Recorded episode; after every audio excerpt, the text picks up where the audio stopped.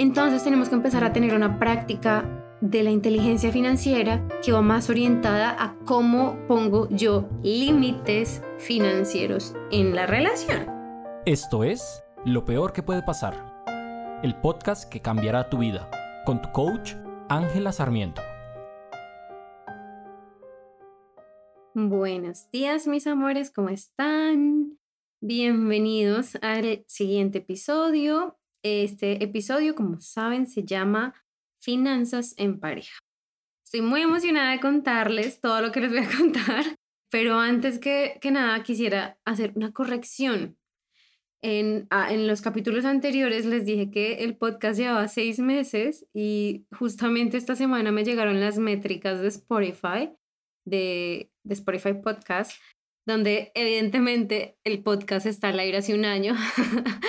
Yo simplemente sentí que habían pasado seis meses. Eh, el tiempo se me pasó volando haciendo esto. Entonces, bueno, un año es mucho que celebrar. Pero bueno, otra vez agradecerles. Estuve viendo las métricas de Spotify. Fue un increíble año para el podcast. Quiero agradecerles otra vez por estar ahí, por estar conmigo, por acompañarme. A las personas que escucharon mi podcast en su cumpleaños, gracias por dejarme acompañarlos en esos días. Gracias por estar conmigo y compartir conmigo esas fechas especiales. Y bueno, esta semana les cuento que ha sido una semana de mucho crecimiento para mí. Como les venía contando, sigue, sigue. Estos eclipses lunares están afectándome un montón de manera positiva, me están impactando un montón a nivel creativo, a nivel espiritual. Y todo eso lo quiero compartir con ustedes. Entonces van a ver que voy a estar teniendo un contenido mucho más profundo, mucho más espiritual y mucho más centrado en temas específicos. Uno de esos va a ser el dinero, la abundancia y la energía, además de las relaciones de pareja. Entonces, eh, lo que quiero que hagamos y para que lo sepas, si no estás inscrito en mi lista de correos, inscríbete. Te puedes inscribir en mi página web angelasarmiento.com o en mi Instagram Ángela Coach. En el link de la bio le das clic, es un link que tiene varios links. Y en eso está para que te inscribas a mi newsletter inscríbete porque yo voy a empezar a mandarles eh, sagradamente unas carticas de amor, como yo las llamo, semanalmente, donde les voy a contar conceptos, donde vamos a profundizar. Para mí escribir es un arte. Escribir es algo que hago con todo mi corazón y como les digo en mis mails, son cartas de amor para ustedes, son cosas que espero que no, o sea, que no solo salen de mi corazón, de lo más profundo de mi corazón, sino que también espero que lleguen al de ustedes, ¿saben? Que realmente esa información que les sirva, que la puedan releer, porque muchas veces cuando, o sea, necesitamos esa repetición, ¿no? Por eso a mí me gusta un montón el podcast y la parte escrita.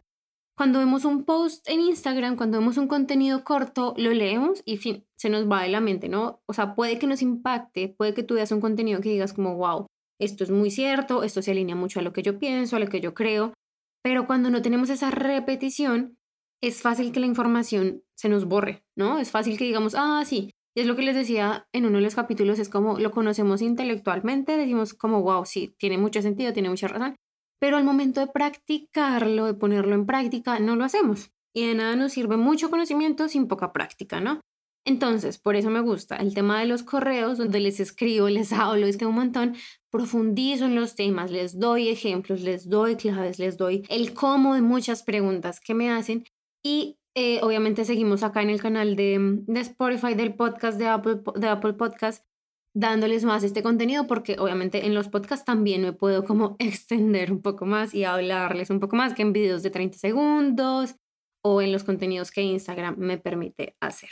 Entonces, por ese lado, inscríbanse al newsletter si no lo están, si les gusta leer, vayan a angelasarmiento.com o Ángela Sarmiento Coach en Instagram para que puedan inscribirse.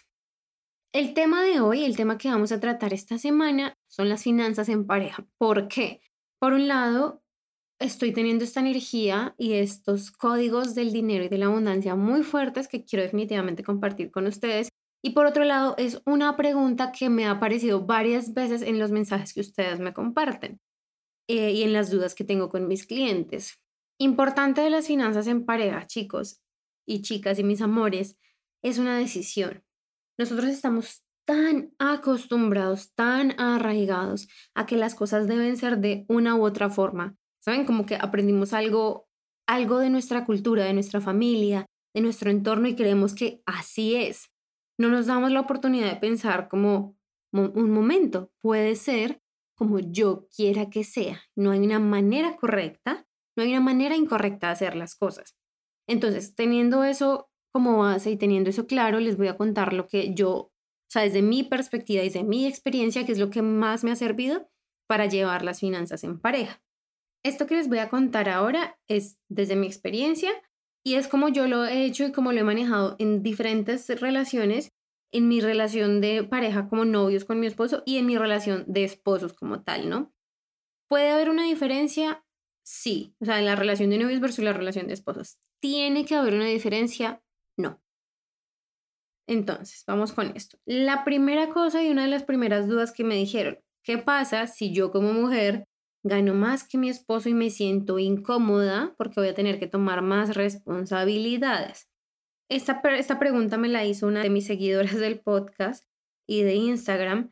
Me decía, no, no sé, tengo miedo y tengo miedo de dar cierto paso en mi vida con mi pareja porque como yo gano más dinero, tengo que automáticamente pagar más, o sea, tengo que dar más para hacia la relación. Mi pregunta era el por qué. ¿Por qué tenemos que dar más dinero? Ya sea que tú eras, que seas hombre, que seas mujer, lo que sea. ¿Por qué la persona que gana más tiene que aportar más? ¿Está dentro de sus capacidades? Puede ser, ¿cierto? Puede ser. Pero si ambas personas ganan suficiente para ambos poner la misma cantidad de dinero en la relación, en mi entender es la mejor manera de hacerlo. ¿Qué pasa? Yo con Daniel lo que hacíamos al inicio de nuestra relación teníamos niveles económicos diferentes, pero siempre nos hemos tratado de mantener en un aspecto de lo que nos nace dar en la relación, lo que nos nace poner en la relación. Cuando estás en una etapa de novios y no vives con tu pareja, cuando no vives con tu pareja, es muy de qué me nace y qué quiero dar, ¿cierto? Es que qué regalos quiero dar, quiero pagar la cuenta, quiero invitar a mi pareja a hacer algo, a una actividad, al cine, a comer, a lo que sea. Pero ese quiero tiene que ser profundo o debería ser profundo para que sintamos una relación sana con el dinero hacia nuestras relaciones amorosas. ¿Qué pasa? Y pasa mucho. Que hay gente que, hay personas que no se sienten cómodas, no se sienten cómodas pagando una cuenta, no se sienten cómodas dando regalos al otro por un tema económico. Es como que no es específicamente no quiero darle un regalo al otro, sino es no quiero gastar dinero en el otro. Cuando estamos en esa área energéticamente, estamos bloqueando un montón de cosas. No somos conscientes, ¿no? Pero hay muchas personas que son yo quiero más, ¿cierto? Quiero que el otro me dé más, quiero que el otro me dé regalos, quiero que el otro me invite a salir, quiero que el otro gaste dinero en mí y sentimos que ese gasto que hace el otro por nosotros es un lenguaje del amor. Y tenemos que prestar mucha atención a eso. Realmente, tu lenguaje del amor es la cantidad de dinero que el otro gasta en ti. Pregúntatelo. Puede que sí, puede que no. Si la respuesta es sí y dices como, wow, no me había fijado en que entre más dinero veo que él gasta en mí o que ella gasta en mí, mejor me siento, más valorada me siento, siento que me quieren más. Eso puede ser una cosa. Segundo, si la respuesta es sí, ¿te gusta? O sea, es algo que, que disfrutas, es algo con lo que energéticamente y en términos de valores estás alineada. ¿A qué voy con eso? Puede ser que ese sea el lenguaje del amor que tú quieres recibir. Que tú digas como, sí, Ángela, a mí me gusta que gasten dinero en mí, me gusta. ¿Es lo que quieres experimentar? ¿Quieres que esa sea la manera en que el otro se comunica contigo? Es una opción. Yo no estoy diciendo está mal, no, eso no debería ser el lenguaje del amor, el lenguaje del amor deberían ser actos importantes, el respeto, el cariño. Obviamente todas esas cosas son parte de una relación, pero cuando nos enfrentamos a esto, es un tema del que mucha gente no le gusta hablar, es un tema que cuando tocamos el tema del dinero, mucha gente se cierra, mucha gente quiere ser la persona santa, la persona que nos rompe un plato aunque suene gracioso, pero yo no quiero verme como materialista. No quiero que el otro me vea como una persona materialista, pero quiero cosas, quiero invitaciones, quiero regalos, ¿sí? Y pasa un montón. Y si estás escuchando esto en diciembre, que es cuando lo estoy grabando, es una época en que detona mucho eso. Si el otro me da un gran regalo de Navidad, nuestra relación va por un buen camino. Si el otro me invita a hacer algo muy, muy chévere en Navidad o en los días navideños, significa que nuestra relación es importante para él. ¿Y qué, ¿Y qué pasa? Eso también lo tomamos como medidor de lo contrario. Entonces, si el otro no me da un gran regalo, el otro no tiene, no tiene o no quiere gastar dinero en mí, significa que yo no le importa tanto. Y a veces estos, estas ideas, estas creencias, estos deseos son muy sutiles. Son muy sutiles, no nos damos cuenta que lo estamos haciendo, pero aún así están ahí y juegan un papel importante. Personalmente, aquí va personalmente, a mí me pasaba. Yo quería un poco más, pero siempre estaba esa traba de como, ay, no puedes pedir tanto, o la traba de, es que en este mundo revolucionario em, si eres mujer, puedes sola y tienes que poder sola, entonces cómprate tus propias flores y cómprate tus propios chocolates. Y pasé por todas esas etapas, créanme, pasé por todas esas etapas. Si a alguno de ustedes les gusta el horóscopo, yo soy Tauro. yo soy Tauro y somos un signo, o bueno, soy, mis, mis rasgos en cuanto al signo son muy arraigadas en lo material. A mí me gusta lo material. Y me costó un montón de tiempo aceptarlo, no era saberlo, no era entenderlo, yo ya lo sabía porque eran cosas que yo quería desde mi energía sacra, que espero esto no sea muy confuso, pero yo soy, mi energía y mi manera de responder y de querer es sacra, es decir, en la parte baja del estómago, ahí se encuentra mi, mi camino energético, por así decirlo, si les interesa más saber de este tema, me cuentan, me dicen, me mandan un mensaje y les cuento más. Yo sabía que era lo que yo quería. Yo sabía que quería más invitaciones, yo sabía que quería más regalos y en mi experiencia yo no quería regalos caros, cosas así, wow, quería más regalos, ¿sí? Tú puedes gastarte los mismos 20 euros comprando un regalo o puedes gastarte los mismos 20 euros comprando 20 regalos, ¿sí? Y yo quería ese, esos 20 regalos. Y era algo que me daba mucho, mucho pánico decir, Em, sobre todo porque tuve muchas experiencias de escasez. Cuando ya entendí y sobre todo acepté y me acepté a mí misma como soy, ¿saben? Con ese deseo material y, y dije como, ok, está bien, lo puedo hacer, no significa algo negativo sobre mí, no significa que sea una persona materialista en el mal sentido, no significa que valore más las, las cosas o los objetos o el dinero por encima de los demás, no significa eso. Significa que para mí es importante, ¿sí? Juega un papel importante. ¿Y dónde estuvo el cambio? Antes, cuando yo no lo aceptaba, cuando yo no vivía a través de eso y no era una realidad sin juzgar para mí misma, yo vivía en un, círculo donde yo era como, ay, qué chévere sería tener eso. Yo le decía a, a mi novio como, ay, me gustaría tanto, ay, qué flores tan lindas, ay, mira, esta persona le dio esto, ¿sabes? Y esa comparación constante, constante, constante, y esos mensajes subliminales que creemos ingenuamente que el otro entiende. Tal vez algunos de sus, de sus parejas, de sus novios o sus novias sí lo entiendan, pero el mío no entendía nada de esas indirectas o simplemente no le importaba, no sé. Em, pero yo era así. Una vez lo acepté y se los digo literal, tal cual como fue, yo le dije a Daniel, le dije, mira, yo soy materialista, en el buen sentido, como ya les expliqué, a mí me gustan las cosas, me gustan los regalos, me gustan las invitaciones. ¿Quieres lidiar con eso? Está bien si no. Está bien si tú dices como, ay, no, yo quisiera estar con una persona más espiritual, más, ¿saben? Como, no sé, menos materialista, lo que sea. Está bien. Y él me dijo, sí, está bien, lo entiendo, ya lo sé, ya lo había evidenciado, pero yo, pero ok, listo, estamos en la misma página, en la misma página. ¿Y qué cambió en mi comportamiento una vez lo acepté? Yo empecé a pedir las cosas clara y explícitamente.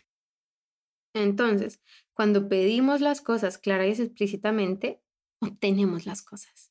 Y no solo de las otras personas, sino del universo. Si nosotros estamos diciendo como, ay, tan chévere que sería tener una casa más grande, ay, tan chévere que sería tener un mejor trabajo, ay, qué chévere que sería ganar más dinero, ay, qué chévere que sería que mi pareja pusiera la misma cantidad de dinero que yo para el arriendo o para la venta de la casa, la compra de la casa, lo que sea.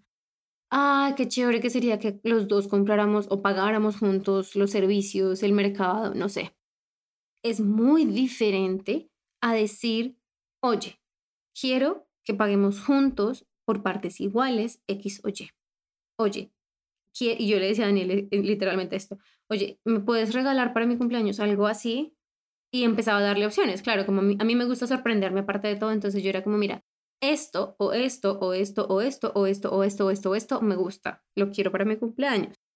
Y empecé a dejar esa, esa creencia de yo puedo sola, yo quiero sola porque, y yo le decía a, a Daniel un montón, como mira, yo quiero una chocolatina, yo sé que yo me la puedo comprar sola, yo tengo el dinero, tengo la capacidad, puedo ir físicamente a comprarla o ir a comprarme unas flores, pero para mí significa el mundo entero que tú me la des.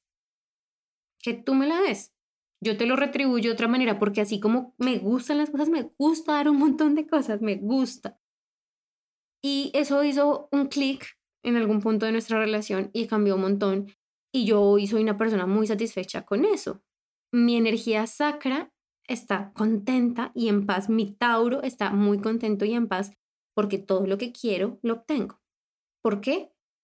Porque lo pido.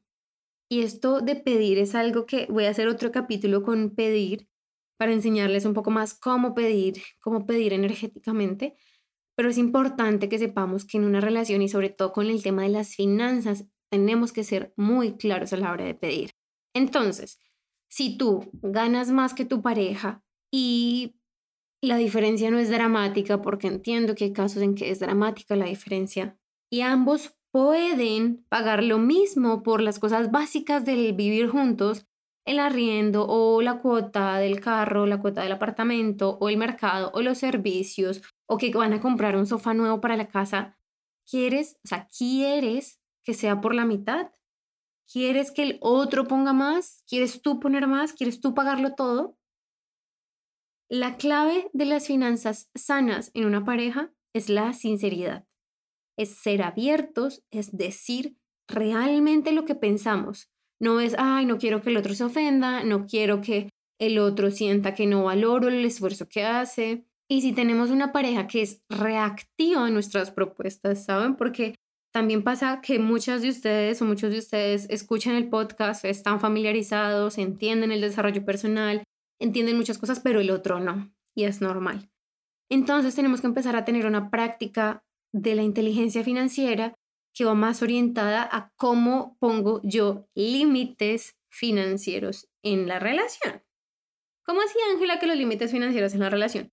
Los límites financieros en una relación son básicamente qué tanto estás dispuesta a dar, qué tanto estás dispuesto a poner eh, en términos de dinero que te hacen sentir cómodo y cómoda en la relación, que no sientes que estás dando de más, que no sientes que te estás quedando atrás que para ti es equitativo.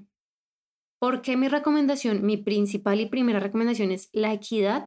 Porque a partir de esa neutralidad, a partir de lo, lo que es balance, es mucho más fácil avanzar, ya sea en las emociones, ya sea en el aspecto financiero, donde, sentamos, donde sentimos neutralidad, donde sentimos equilibrio y balance, es el, el mejor lugar para actuar. ¿Por qué lo digo? Porque muchas personas están como, no, me siento culpable porque gano más, entonces doy más dinero, pago más cosas yo, prefiero yo pagar la cuenta. Y después nos estamos quejando porque mi pareja nunca me invita a hacer nada, mi pareja nunca gasta en mí. Ah, tiene dinero para gastar en videojuegos, en fútbol, en salir a beber, en lo que sea, pero no tiene dinero para mí o para las cosas de la casa.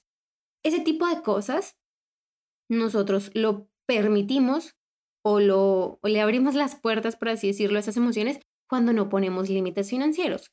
Ejemplo de un límite financiero. Un ejemplo de la vida real con mi esposo Daniel. Nosotros tenemos reglas que no hemos dicho, o sea, bueno, sí nos hemos sentado un par de veces a hablarlas, pero financieramente es lo siguiente. Lo que es el tema de lo que compartimos juntos como responsabilidad financiera, lo compartimos en partes iguales, independiente de lo que el uno o el otro gane. Hay meses en los que yo hago un poco más de dinero, bastante más de dinero que él, y hay meses en los que él hace mucho más dinero que yo.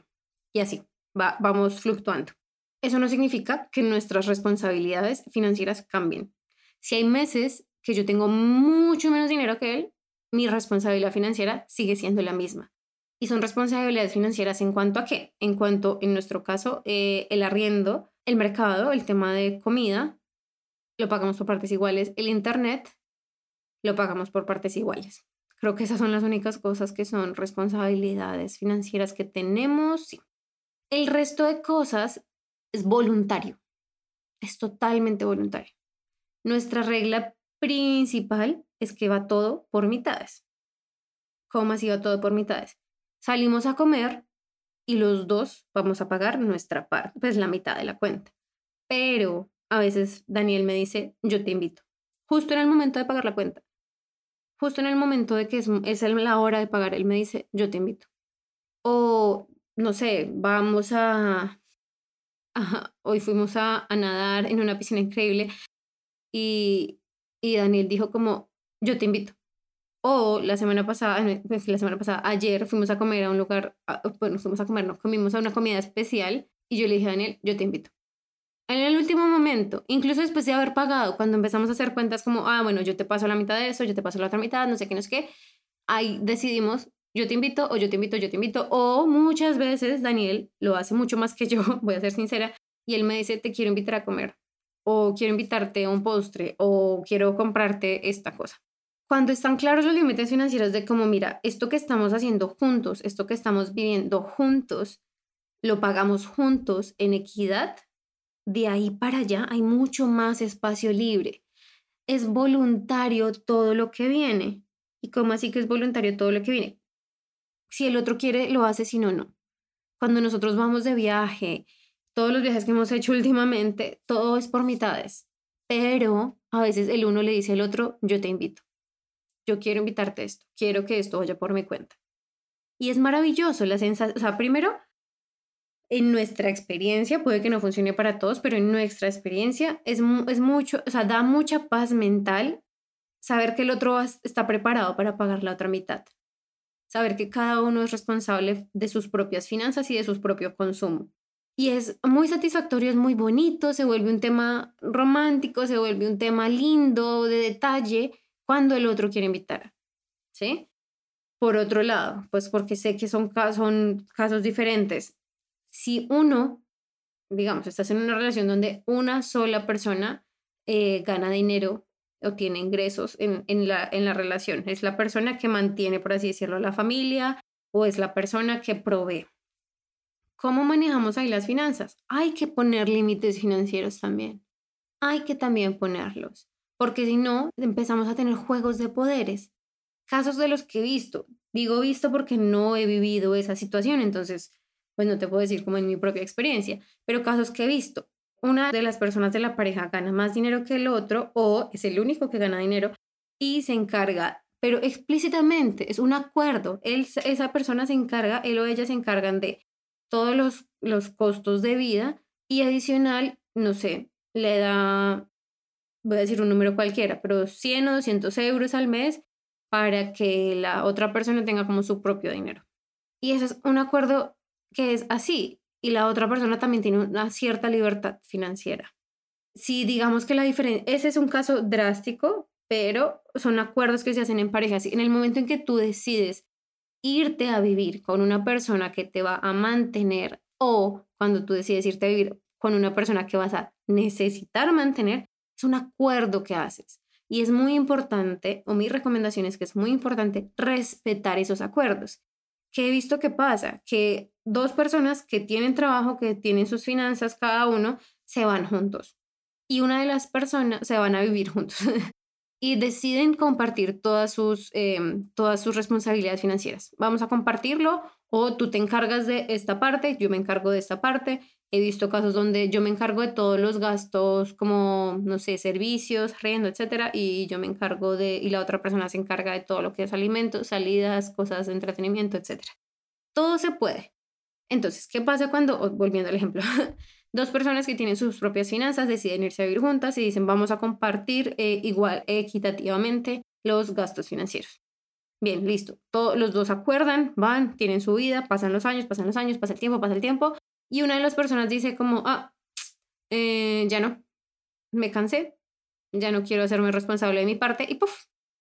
No es que desaparece, sino que ya deja de tener ingresos, renuncia, deja de tener ingresos. La otra persona no está preparada muchas veces para eso. el, el nivel financiero, el nivel de, de dinero que tiene, no va a ser la misma, porque va a tener que de repente hacerse cargo de todo. ¿Y qué pasa? Que la persona que dejó de cubrir su parte empieza a quejarse. Empieza a quejarse porque no tiene el mismo estilo de vida que tenía antes. Y si a ti te ha pasado, tienes y necesitas ser consciente de que eso no puede pasar. Cuando tú haces un compromiso, debes mantenerlo. Si, no puedes, hay muchas razones. Yo no, no estoy diciendo como no, entonces tienes que quedarte y aguantarte para mantener tu promesa. No. Pero cuando vas a tomar una decisión de ese tipo, necesitas y deberías consultarlo con tu pareja. No me das permiso. No, no es un me das permiso, es un cómo vamos a hacer y estás de acuerdo con asumir toda la responsabilidad. Si yo quiero renunciar a mi trabajo porque lo odio, lo aborrezco, soy la persona más miserable, ¿cómo lo trabajo con mi pareja para que de alguna manera no lo deje yo solo con la responsabilidad que habíamos acordado compartir? Me pasó a mí el año pasado, no mentiras, este año, a principios de este año, no era feliz en mi trabajo y yo le dije a Daniel como, mira, no, no puedo más y necesito saber si estás de acuerdo. No está, o sea, no estábamos pagando grandes cantidades, pero sabíamos que se venía esta gran inversión de, de mudarnos a Alemania. Y él me dijo como, dale, yo te apoyo, yo estoy aquí y, y podemos y yo puedo y mientras yo pueda vamos a hacerlo y si no podemos o si ya no nos alcanza, vamos a ver qué hacemos. Y así fue.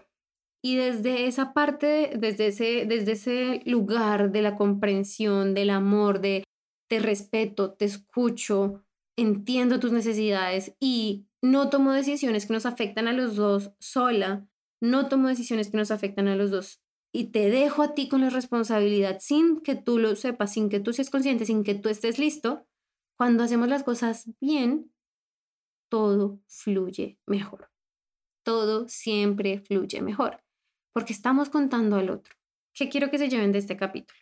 Primero que puedes tener el tipo de relación económica con tu pareja que tú y tu pareja decidan. Importante es que entre los dos se pongan de acuerdo, que los dos estén preparados para eso. ¿Sí? Segundo, que tienes derecho a querer o a no querer X o Y, pero tienes que pedirlo. Tienes que ser explícita, tienes que ser clara con las cosas que quieres. No puedes esperar que el otro sepa o, o le nazca de repente porque lo iluminó la luz, eh, que te, gustan los regalos, que te gustan las flores, que te gustan. Esas cosas hay que decirlas y a veces es raro, es raro pedir, pero es muy liberador. Cuando pedimos, siempre, siempre, siempre recibimos. De pronto no de la forma en que queremos esperamos, pero siempre recibimos. Tercero, una de las mejores herramientas que, sí, que podemos utilizar para tener una relación exitosa financieramente con nuestra pareja es poner límites financieros. ¿Qué tanto voy a poner yo? ¿Qué tanto vas a poner tú? Cuando estamos en un lugar neutro, intentemos llegar a la neutralidad, donde sintamos que es equitativo, donde sintamos que es justo. De ahí para allá, todo se recibe con, con los brazos abiertos. Cuarto, cuando haces un acuerdo financiero con tu pareja, debes sostenerlo es parte de la confianza. Tu pareja está confiando en ti y tú estás confiando en tu pareja de que ambos van a mantener su parte del acuerdo. No puedes simplemente decir, me gasté la plata en ropa este mes y no voy a poder poner mi parte. Tenemos que ser muy maduros, muy conscientes cuando estamos haciendo este tipo de acuerdos, este tipo de compromisos. Y quinto, para cerrar, toma las decisiones que se sientan naturales para ti. No tomes decisiones, no hagas acuerdos que sientes que te estás forzando a ti misma. Si vives en Latinoamérica, especial cuidado con esto porque solemos tender a tomar decisiones basadas en lo que culturalmente es normal, en lo que culturalmente es lo que se espera de nosotros. ¿Cómo así? Culturalmente, para algunas personas, socialmente, para algunas personas, está bien visto que, no sé, que la mujer no trabaje, pero tú amas tu carrera y de verdad quisieras seguir trabajando, pero tu esposo te dice que no, que tú no puedes trabajar. Tengan cuidado con ese tipo de cosas. No tomen decisiones en las que no se sientan ustedes mismas, ustedes mismos completamente, que se sientan cómodas, que se sientan abundantes, que se sientan felices, que gastar el dinero las haga sentir bien. Porque si vamos a estar pagando, si, gana, si, si tú eres la persona que más dinero tiene en la relación y tú estás trabajando más o bueno, lo que sea, y tienes un mayor flujo de caja y al final tu esposo o tu pareja te dice como, como tú ganas más, tienes que poner más, fin de la, de la discusión, y vas a sentir que te pesa, que te cuesta, te da rabia, te da miedo, sientes que esta persona se puede ir en cualquier momento y te va a dejar tirada con las deudas, no lo hagas, no lo hagas. Tenemos que escuchar nuestra intuición. Es muy importante escuchar a nuestra intuición. Y si sientes que algo te asusta, aléjate de eso, financieramente hablando. Hay inversiones que asustan porque nos da miedo lo que hay del otro lado. Y esas inversiones valen la pena. Porque valen la pena y tal vez esto no hace nada de sentido, pero cuando, es un, cuando representa un crecimiento, siempre va a valer la pena aunque nos dé miedo. Pero cuando es un miedo de, cuando se trata de un miedo de, no de voy a perder lo que pasa si esto no resulta que, sino es un miedo de no confío, no tomes esa decisión. Si es un miedo de no confío en mi pareja, no tomes esa decisión. Bueno, eso es todo por esta semana. Em, bueno, si estás escuchando esto en diciembre otra vez, les cuento que eh, ya estoy cerrando agenda de diciembre para las sesiones uno a uno. Entonces, si estás interesado en trabajar, interesado, interesada en trabajar conmigo, escríbeme por Instagram. Antes estaban los links, ya los quité porque había mucha demanda, entonces ya los quité. Si estás interesado en trabajar conmigo en diciembre o en enero a los precios que están hoy en día, voy a mantener los precios por diciembre, es decir, las reservas que hagas en diciembre van a mantener el mismo precio. A partir de enero del 2022 los precios van a subir por la demanda. Inscríbete a mi newsletter para que estés enterada, para que tengas todo el contenido gratuito que comparto por ahí. Sígueme en Instagram para lo mismo.